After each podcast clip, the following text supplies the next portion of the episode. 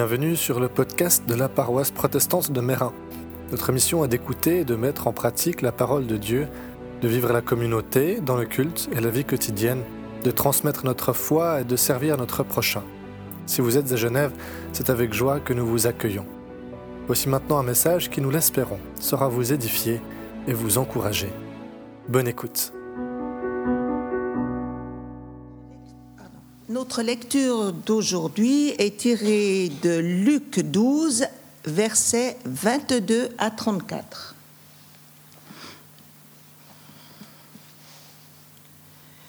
Jésus dit à ses disciples, C'est pourquoi je vous dis, ne vous faites pas de soucis pour votre vie ni pour votre corps. Ne vous demandez pas qu'est-ce que nous allons manger, avec quoi est-ce que nous allons nous habiller oui, votre vie est plus importante que la nourriture et votre corps est plus important que les vêtements.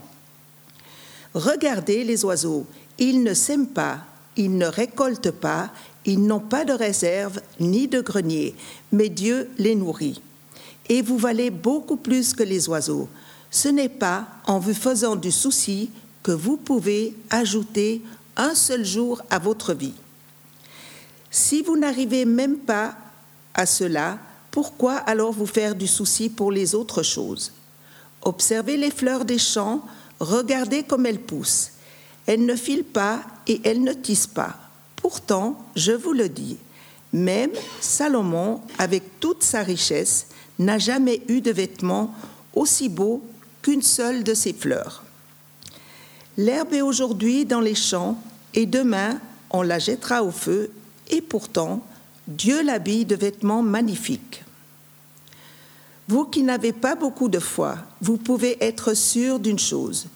Dieu en fera au moins autant pour vous. Et vous, ne cherchez pas ce que vous allez manger ou ce que vous allez boire. Ne soyez pas inquiets. En effet, les gens qui ne connaissent pas Dieu cherchent tout cela sans arrêt. Vous avez besoin de ces choses et Dieu, votre Père, le sait bien. Cherchez plutôt son royaume et il vous donnera tout le reste en plus. N'ayez pas peur, petit troupeau, votre Père a choisi de vous donner le royaume. L'inquiétude. Si je vous dis inquiétude, qu'est-ce qui vous vient un peu spontanément à l'esprit? C'est quoi les premiers mots, les premières images, les premières choses qui vous viennent à l'esprit si je vous dis l'inquiétude? Soyez pas timide. Les bouchons sur la route en venant au culte pour pas être en retard.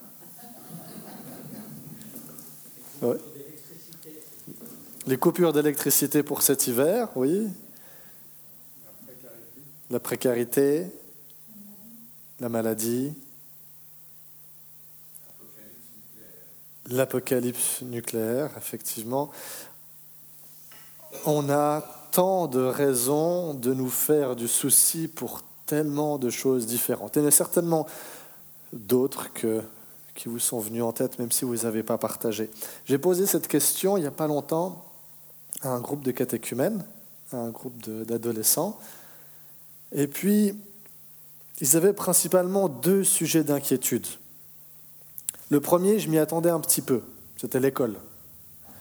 Après tout, ben oui, leur vie tourne c'est un élément important de leur vie, quelque chose où ils passent beaucoup de temps sur les bancs de l'école, avec des enjeux derrière pour leur avenir. Il y a des règles à suivre, il y a des notes, il y a des devoirs, il y a des échecs possibles avec potentiellement des conséquences pour eux, des attentes d'eux-mêmes, de leurs parents, des enseignants. Alors tout ça, ça leur procure de l'inquiétude. L'autre sujet, je m'y attendais moins. Ils ont évoqué une inquiétude, une peur d'être abandonnés par leur famille et par leurs amis. Néanmoins, ces deux thématiques qu'on a retrouvées aussi dans le petit film qu'on a vu chez ces jeunes qui vivent au Liban. La thématique de l'école, c'était dans un internat avec des cours qui sont donnés. autour de cela, toute la vie de, de ces jeunes tourne. Et puis il a aussi été question de la famille, qui pour beaucoup, été dit, n'est pas un lieu sûr, n'est pas un lieu propice à leur épanouissement, à leur développement.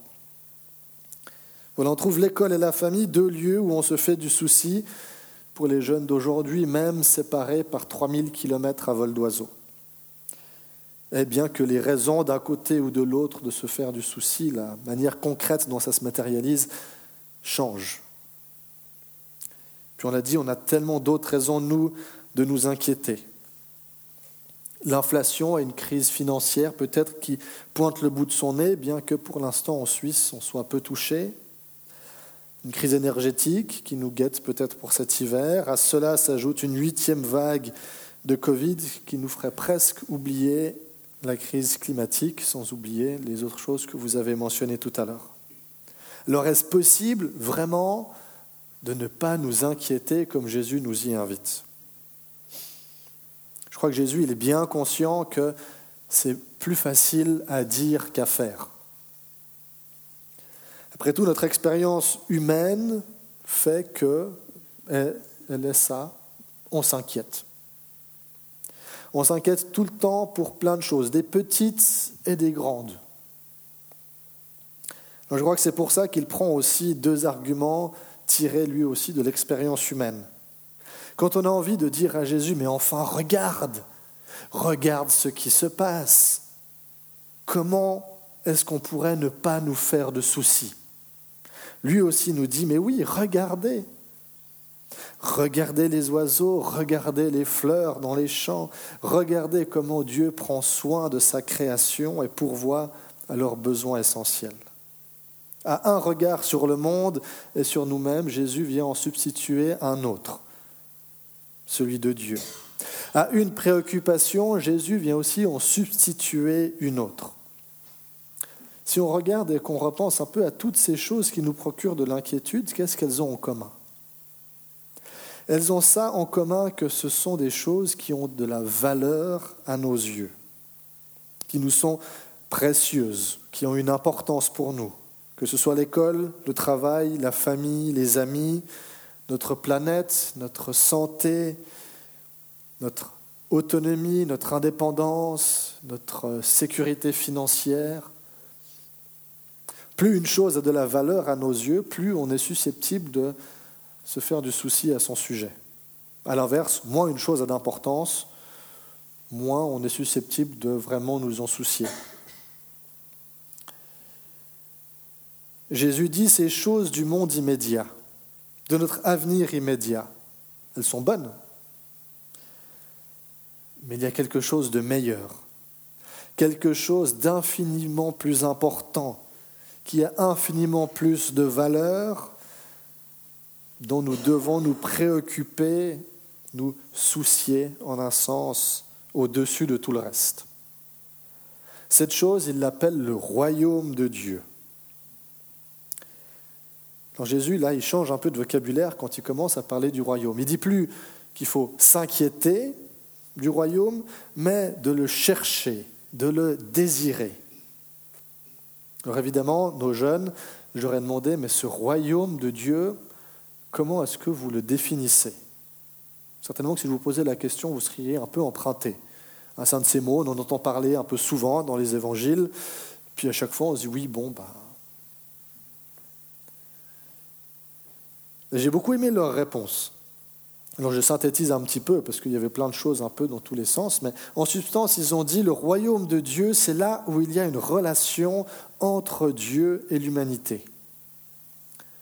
Je leur ai demandé de préciser un peu ce que c'est que cette relation. Ils m'ont dit, eh bien, cette relation, on l'entretient par la prière, par la lecture et la méditation de la Bible, et puis par tout ce qui peut se vivre dans une communauté ecclésiale, tout ce qui se vit dans l'Église, tout ce qu'on vit les uns avec les autres aussi. Chercher le royaume de Dieu, c'est donc désirer et chercher à être en relation avec Dieu et aussi avec les autres c'est désirer Dieu et le chercher, désirer les autres et les chercher.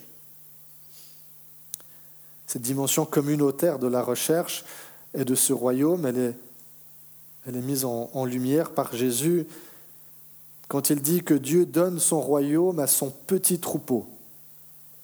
Le petit troupeau, c'est un de ces, euh,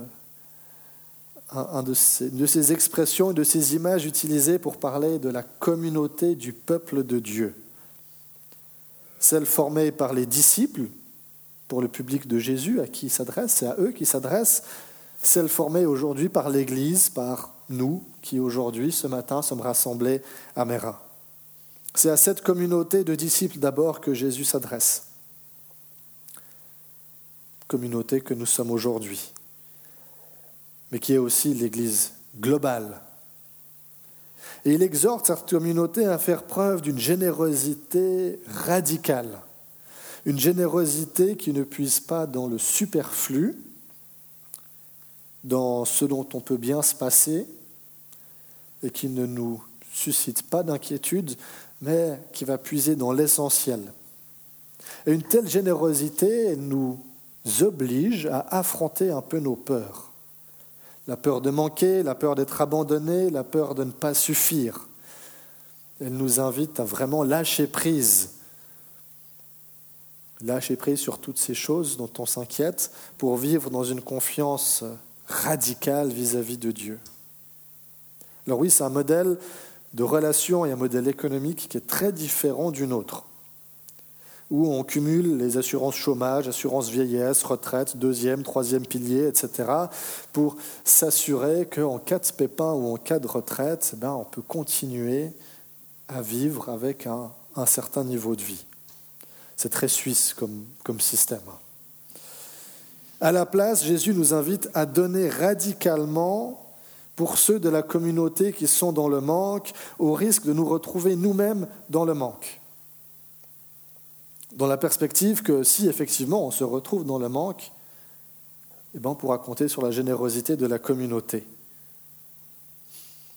Rien que l'idée de suggérer ça, je sais que ça fait peur. En tout cas, moi, ça me fait peur. Elle suscite en nous de l'inquiétude, elle suscite de l'angoisse, de l'anxiété. On se dit, mais je vais perdre mon autonomie, qu'elle soit financière, qu'elle soit physique, quelle qu'elle soit. On a en parallèle de faire de l'autonomie, de l'indépendance euh, une sorte d'idole un petit peu, on a fait en même temps de la dépendance à la générosité d'autrui un tabou. Elle nous gêne.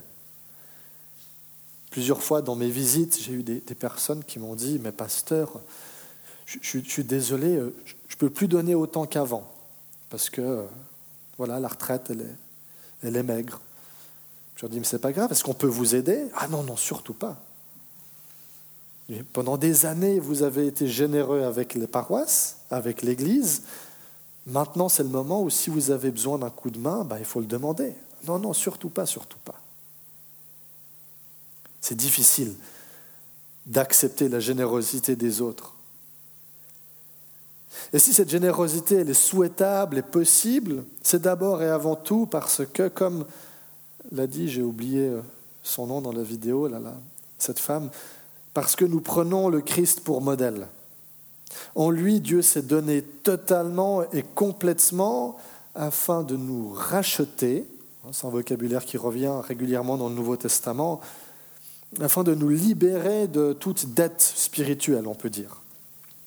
Et parce que nous sommes au bénéfice de cette grâce, de cette générosité immense de Dieu, eh bien nous sommes invités à la refléter aussi dans notre vie. Vivre la solidarité radicale de la grâce, elle peut prendre de nombreuses formes. Il y a ceux qui donnent de leur temps et de leur énergie gratuitement pour la communauté. Il y a ceux qui donnent financièrement, pour la paroisse locale, pour l'Église comme institution, pour des œuvres spécifiques comme le département missionnaire. Et puis il y a aussi toutes celles et ceux qui prient, comme Nsou nous l'a rappelé, avant, d'abord et avant tout, la prière comme acte de générosité et de don de soi pour l'autre. Et puis, oui, vivre la solidarité, c'est aussi oser recevoir, parce que ça demande de dire sa propre vulnérabilité, ses propres besoins pour accepter d'être aidé. j'aimerais nous lancer ce double défi aujourd'hui.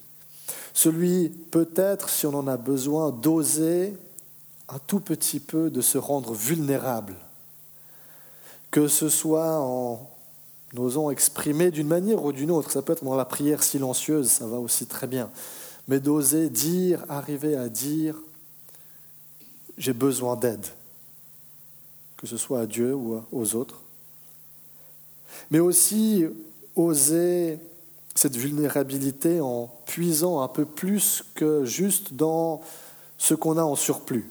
Que ce soit le temps qu'on consacre à la prière, à la lecture de la Bible, que ce soit le temps qu'on consacre au bénévolat, que ce soit ce qu'on puise pour l'offrande, par exemple, tout à l'heure.